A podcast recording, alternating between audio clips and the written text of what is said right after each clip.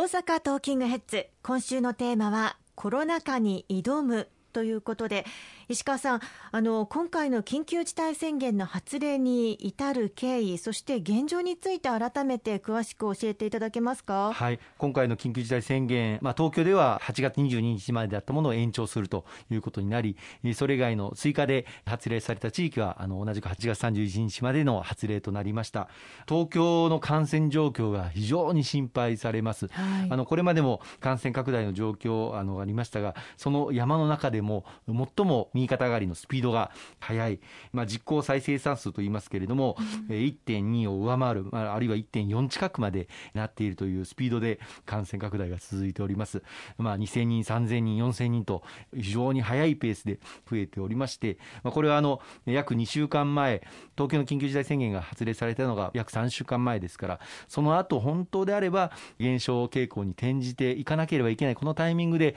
増え続けているということは非常に危惧されます。うん、まあ、よく言われることですけれども、これはやはり変異株、デルタ株の感染力が極めて高いということについての警戒心を一層持たなければいけないというタイミングになっているんだというふうに思います。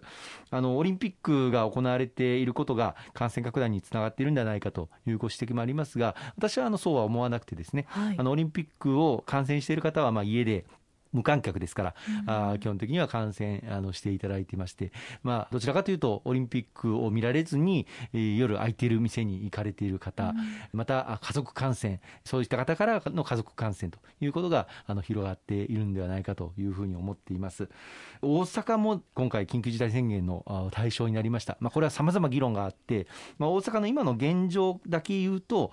重症ベッド数も余裕がありますし、また中等症ベッド数、こうしたところもも医療提供体制としては比較的あの余裕がある中なので、うん、あの大阪府から国に対して緊急事態宣言の発令を要請することはしないという状況だったんですが、まあ、国として今、東京の感染拡大の状況、これが次また大都市である大阪で同じように変異株が移り変わっていって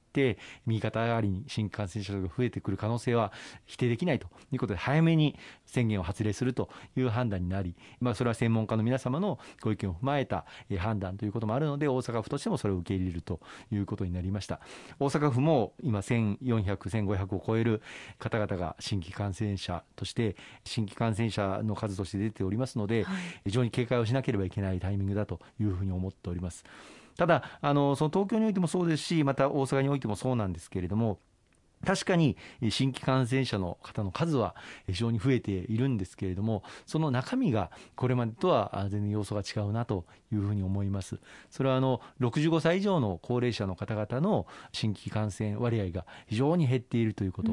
またあの新規感染される方、あるいは軽症、中等症病床にいらっしゃる方で、重症化される方の数というのが、以前の感染拡大の時期に比べると大変激減をしている。合わせて命を失われる、死亡される方の数も以前に比べて非常に少ない、こうした状況が生まれているのは、取りも直さず、ワクチンの接種がこの間、まあ、進んできて、特にまあ高齢者の方々へのワクチン接種が、大体8割程度の方に接種をすることができたということが、功を奏しているんではないかというふうに思いますね。うん。まあ、そのワクチンに関しては、まあ、やはり無料で接種が可能であるというのはありがたいところですよね。はい。あのまあ、昨年、さまざま国会で議論がありまして、公明党として、この新型コロナウイルス感染症の収束をいち早く図っていくためには、一人でも多くの皆様にいち早くワクチンを接種していただくことが不可欠だということから、うん、まあ、当初はどうやってそのワクチン調達する財源を確保するかと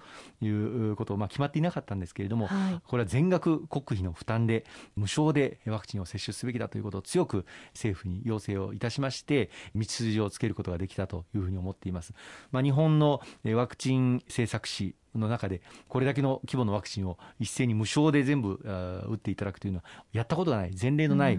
ことでしたので、はい、なかなか最初はあの政府としても決めかねてた状況があったんですが、まあ、政権与党の一翼を担う公明党から強く無償でと、全額国費負担でということをあの訴えたことで、道が開かれたと思いますね、うん。まあ、そういったワクチン接種を確実に進めながら、やはり今、夏休み期間でもありますので、そういった意味でも人流の増加が予想される。なんとかまあ抑えておこうということで緊急事態宣言へとつながっているというふうに考えてもいいんでしょうか？おっしゃる通りですね、あのこれからやはり夏休みということもあって、帰省を検討されている方、あるいは旅行を検討されている方もあのいらっしゃったというふうに思います。まあ、そういった中で、この緊急事態宣言を発令することで、県境をまたいでの移動というのは、できる限り控えていただくということをあのお願いをさせていただいているということですね。一人一人の感染対策というのも重要になってきますね。はいあのまあ、職場、学校、家庭において、まあ、少しでも体調が悪かったり、あるいは軽い症状でもあの早めに受診をされたり、積極的に検査をしていく、こうしたことが今、非常に大事だというふうに思います。またもう基本中の基本なんですけれども、改めてマスク、手指消毒、あるいは人との距離をまあ確保する、こうしたことをまあ徹底をしていくということが、感染拡大を抑えていく、最重要の道だというふうに思いますので、お互いに気をつけながら、この緊急事態宣言収束にに向けて取り組んでいければと思います。そうですね。さあ後半なんですけれども公明党がこれまで行ってきました支援策そして今現在の支援策についても詳しく石川さんにお話を伺っていきたいと思います。後半もよろしくお願いいたします。どうぞよろしくお願いいたします